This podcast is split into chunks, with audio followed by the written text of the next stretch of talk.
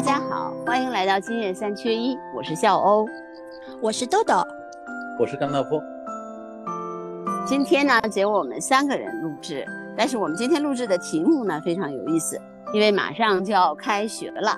我呢前两天在北京日报上发现一篇文章，哎，我读了以后我还是挺有感触的，先跟着你们分享一下，然后我们再来一起讨论一下关于开学的一些问题。那么他这个文章的题目叫什么呢？叫“你好，小学生”。北京的小豆包们，北京的小豆包们开启入学试音课，就是还没有正式开学呢。北京的各个小学已经开始邀请即将入进入一年级的学小豆包们进提前入校。提前入校的目的是什么呢？让让他们认识校园，学习礼仪，感受环境，让他们能够。缓解焦虑，很顺利的进入新的生活。很多的学校呢，就做了很多比较有趣的事情。他这里面举了几个例子，像有一个学校叫叫黑芝麻胡同小学，就在门上搭做了一些彩色的气球，他管这些小朋友们叫小芝麻们，快乐小芝麻，还有一个人偶。那么老师呢，也穿了统一的服装。后来那个校人们就问那个校长说：“你为什么要让老师穿统一的服装呢？”他说：“因为幼儿园的阿姨们是要穿统一的服装的。那么为了让那个孩子们能够，就是先是熟悉的那种感觉，然后呢让他们慢慢适应，所以呢就采取了这样的方式。比如说灯市口小学，他们就会给孩子们每一个人都挂上了一个小牌子，叫我是小学生了。”而且还准备了一些手牌，我是小学生啦，上学啦，这是满满的仪式感。哎，满满的仪式感。像有一个小学呢，叫芳草地国际学校远洋小学呢，它为每个孩子就身上都贴上他们班级的标牌，但是都是用小帆船的方式。第一课学什么？先学规矩，学礼仪。小眼睛看老师，小耳朵认真听。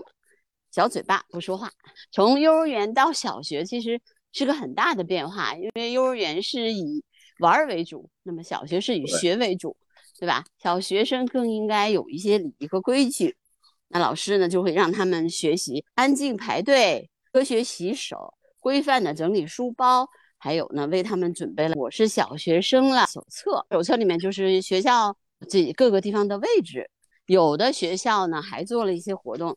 比如说，就提前给这些孩子们发入学心理指南，那这个可能主要还是让家长去帮助他们的哈，引导孩子们学会独立观察，养成作息规律的作息时间，独立管管理自己，甚至呢还和能够跟同学积极的交流。那么暑假的时候，有些班主任还会提前跟孩子们进行云视频，认识让他们认识。老师认识学校，我看了这篇文章以后很感动，因为我觉得，嗯，从孩子出发，从他们的心理出发去开这种入学适应课，其实对他们的。帮助还是很大的。上海这边也有在开学之前一两周的时候，就把呃一年级新生提前让他们到学校里面去适应环境嘛。我们虎妞同学有一个妹妹，她今年正好一年级，然后她妈妈前几天跟我聊天说，她妹妹就发现自己没有做作业，然后就在那里一直哭，说明天我没有东西交给老师了。其实小朋友的话，他是特别是想得到老师的认可的，就老师的表扬对他来说就跟天大的恩赐一样。哎，一朵小红花，一个贴一个小小贴纸在手上，那小朋友都会很高兴的。是的。对。然后肖姐，你刚刚说那个就是在胸前贴这种名牌嘛？我们虎牛一年级的时候也是的，老师给他们做，每个人都有一个名字，然后就别在胸口。他们班级是海星班嘛，然后还做一个海星的徽章。其他的海豚班啊，因为幼儿园的小朋友刚刚到小学的话，可能对小动物啊。更敏感一点，就正式的这种名字啊，什么几班几班啊，可能就没有叫海豚班啊、海星班啊，这样比较容易对对记得住嘛。甘道夫，你的小孩应该是也经历过上小学的阶段，你还有对他上学有印象吗？有有有，幼儿园到小学过渡的时候，直接弄的是一级几班，一级几班，为了更加加深他的印象。嗯呃，就说你们现在开始是小学生了，小学的时候提前了大约三天吧。到学校去体验生活，啊，呃，家长跟着，就总体来讲，他还是呃幼小衔接。嗯现在比较正规的学校的话，嗯可能这一点儿做的都有提前量，就让你小朋友啊不适应。但是，呃，可能在北京、上海这样的比较少，但是在三线城市的话，有一些民办的小学，就是师资力量可能教学力量不是那么足够的话，嗯他这些这些步骤就就直接就省略了，就是啊到了开学的日子，你报名来上学。嗯嗯，到每一个新环境啊，就是不管是从幼儿园到小学，还是从从小学到初中，到包括初中到高中，高中到大学，就每一个阶段的开学，其实对孩子们来说，或者说对对于那些青少年来说，其实都是一个意味着一个新的开始。他们有可能，哎，就会有有一点焦虑，就是哎呀，我能不能适应学校啊？老师对我怎么样啊？对吧？我适不适应这个专业呀？因为特别是大学生啊，就会有这种焦虑。那么提前打提前量出来呢，让他们慢慢的适应，我觉得比他们进了学校以后再去慢慢适应的话，可能就要好很多，对吧？现在学校开学了吗？还没有啊，九月一号统一开学嘛，中小学啊，嗯统一开学。那么我们这期节目播出的时候，可能还是在进入这个开学前的冲刺阶段，就是 就是要补作业的时候。补补暑假作业，嗯，补暑假作业。嗯嗯，因为有的孩子会有这个问题，就还是或或者说一半儿一半儿的吧。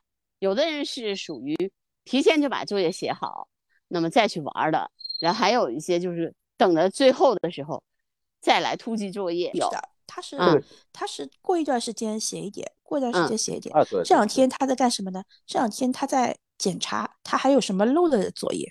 我们不是前两天带着他出去玩儿了，玩儿之前对他的要求就是，你所有的作业全部检查一遍。嗯，第一遍已经结束了，现嗯，在我们玩完了回来再进行第二遍的复 复查。我们今天的这个题目叫开学哈。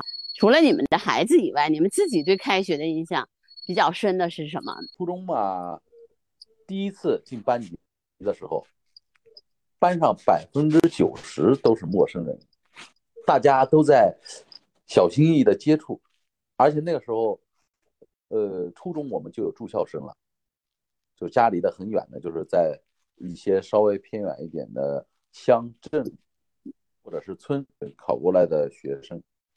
呃，前几天大家都是很腼腆的，在相互试探。我印象特 印象特别深。呃，第一天老师给介绍之后，大家都很规矩。期间上课的时候，有个我我的前排吧，当时橡皮掉了，掉到了后桌来，就掉到我们那桌来。他当时能看出来，就是很想去捡那个橡皮，但是眼睛瞅了一圈，又不，最后又没有去捡。啊，那个那是个住校生，名字我都记不清了，但是这一幕我印象特别深。就是我是自己选择的高中，就是我按我的成绩呢，应该是上一个最好的学校，但是呢，那个学校因为没有文科班，我们那个时候是就是高一就可以分文理班对啊，但是呢，那个学学校呢就说要高二的时候才能设，然后我当时我还是在那个最好的学校的初中嘛，然后老师就说你一定要留下来，就是给你讲，给你各种各样的优惠，然后让你第一时间的去学习你想学的文科。不，我一定要去那个呃有文科班的学校。所以呢，我印象最深的是那个学校离我们家很远，要哦骑车。然后那个时候我又不会骑车，只能挤公共汽车。我第一次挤公共汽车，跟大人一起挤啊。那个上班的时候和上学的时候，车工其实又不是很多，第一天就挤得我披头散发的，就进了学校。嗯，但是因为我是嗯又最成绩最优秀的学生嘛，所以呢，老师也还是原谅了我的衣衫不整、头发乱七八糟，然后就跟就跟学生们说啊，这是考考试成绩最好的一个学生。这是我觉得，就是在一个人开始有选择的时候，你就要为你的选择付出代价。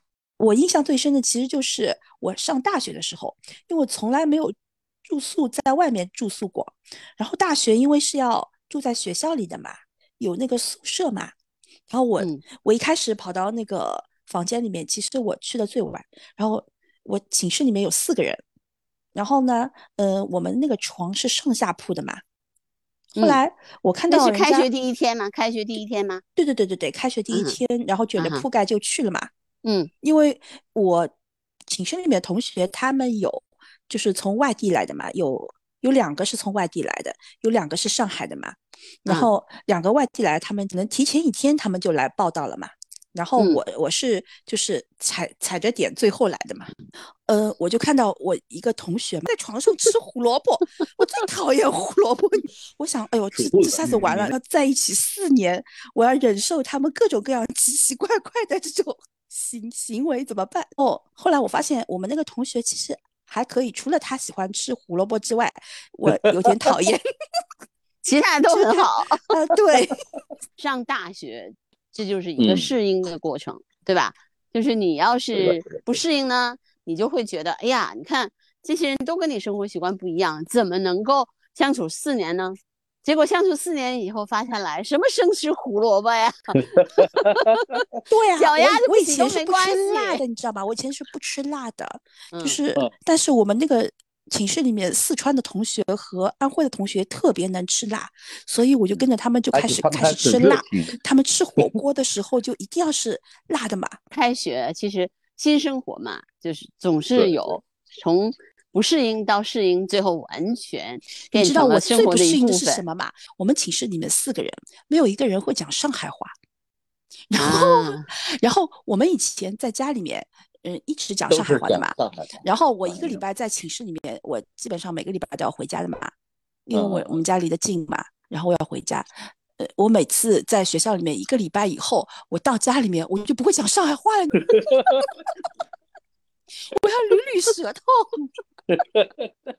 我我那个时候就是就是开学之后第一次，呃，老师去组织的那个大扫除。不光是教室里面，因为我们每个班级不是还负责一片卫生区域嘛？当时我们负责的是一个呃比较老的一个学生寝室的门前的呃一些杂草啊，一个夏天啊，呃去清除。当时我印象特别深，我们我们班主任语文老师孙老师，他带着我们去清理这个杂草。清理的时候吧，因为都小孩儿那会儿，呃虽然有一些。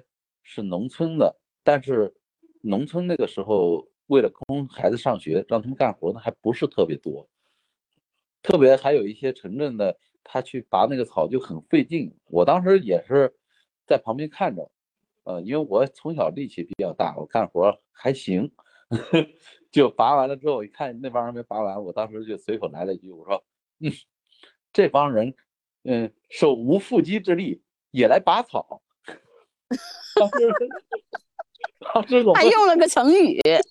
对，当时我们旁边，哎呦，哎呦，这个小家伙不错。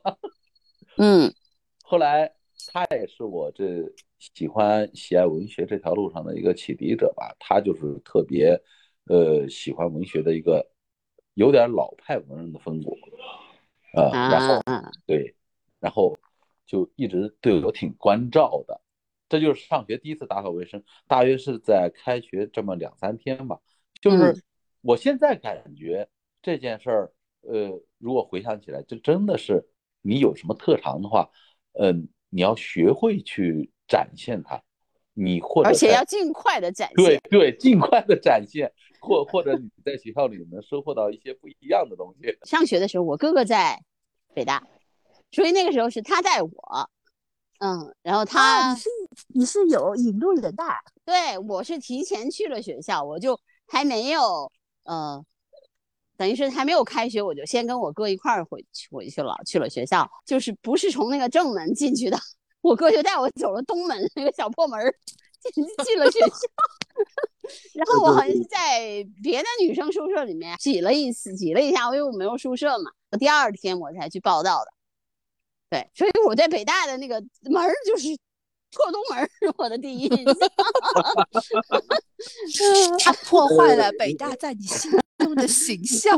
等我三年级的时候，我妹来了，然后我妹也是，我是你带他从小小破门走了，没有破东门，我还是我还是带着他走了大门，因为我为了我自己的那个不好的记忆，我印象太深了。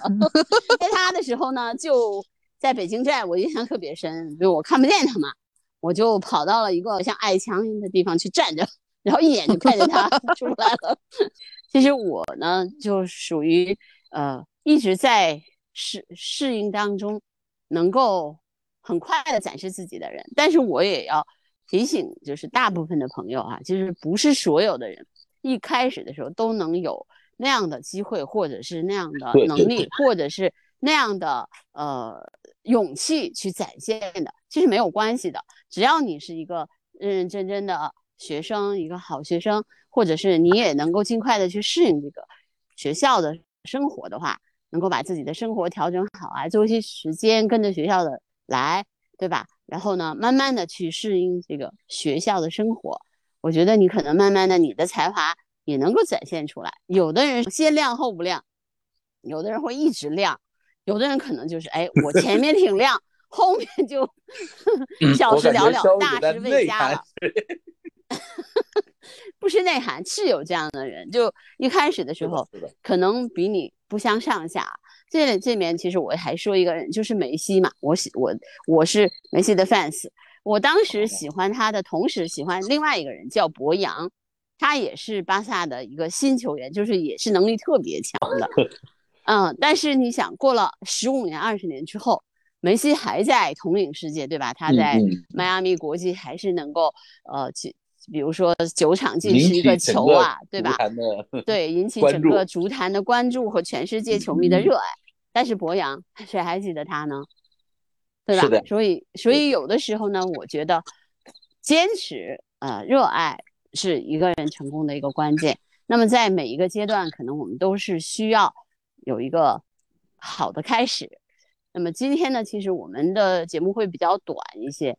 但是呢，我们都心怀期望，希望那个新学年的学生和他们的家长们能够放弃焦虑，真正的帮助孩子适应到适应学新的生活，也希望这些孩子们能够适应新的生活。